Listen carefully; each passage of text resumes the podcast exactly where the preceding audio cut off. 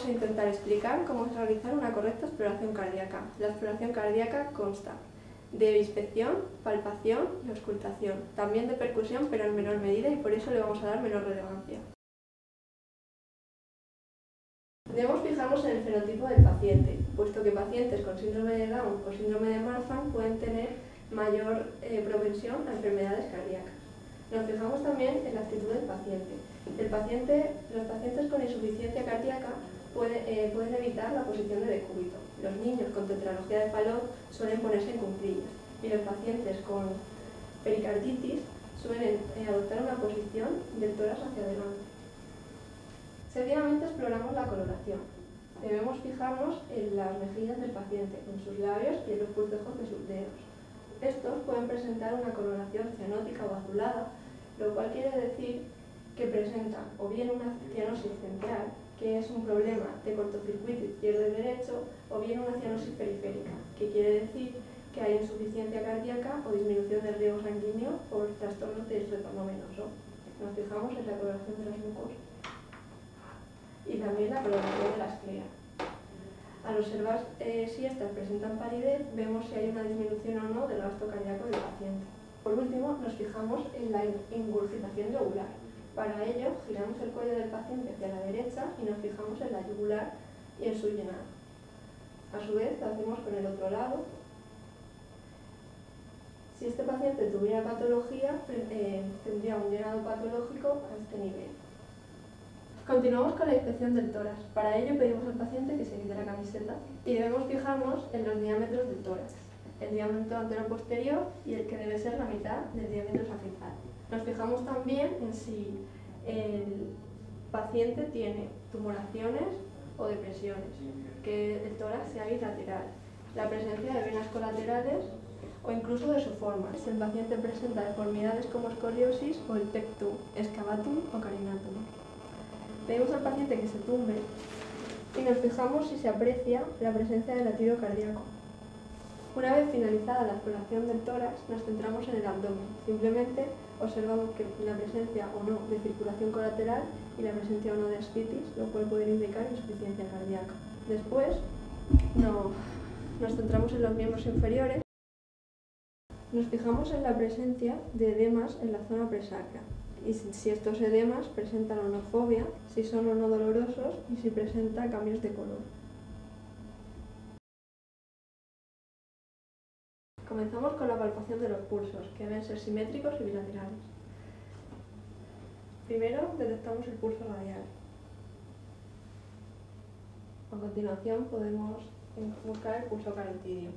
Es muy importante no tomar los dos pulsos carotidios al mismo tiempo porque podríamos generar un síncope vasovagal. También podríamos detectar los pulsos temporales. Continuamos con la palpación del tórax.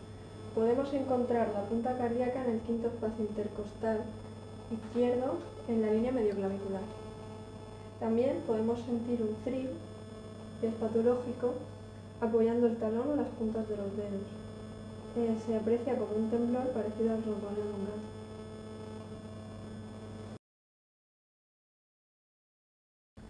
Prosigamos con la auscultación. Para ello, cogemos el fonendo, comprobamos que suena correctamente y debemos centrarnos en los cuatro focos cardíacos. El primero es el foco aórtico, que se encuentra en el segundo espacio intercostal, debajo de la clavícula y cerca del esternón. El segundo foco cardíaco es el foco pulmonar, que se encuentra en el segundo espacio intercostal, debajo de la clavícula y cerca del esternón, en este caso en el lado izquierdo. El tercer foco es el foco tricuspidio, que lo auscultamos a nivel de la apófisis sifoides en el cuarto espacio intercostal.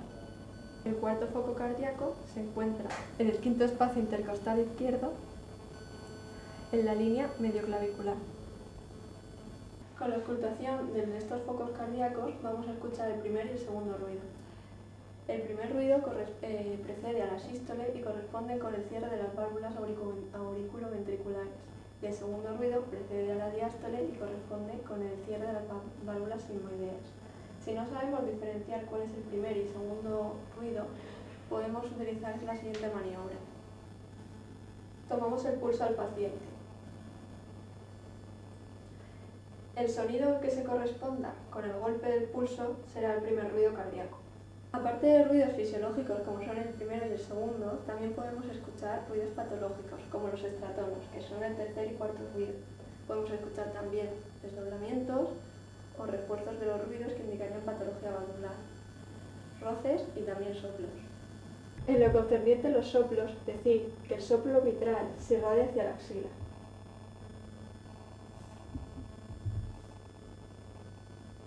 Y que el soplo aórtico se irradia hacia las clavículas y la zona supraclavícula. Para diferenciar si un soplo es mitral o tricuspidio, vamos a realizar la maniobra de Carballo. Para ello pedimos al paciente que realice una inspiración forzada y que mantenga el aire.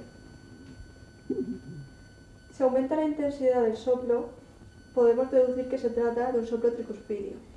Bien, pues ya hemos finalizado la exploración cardíaca.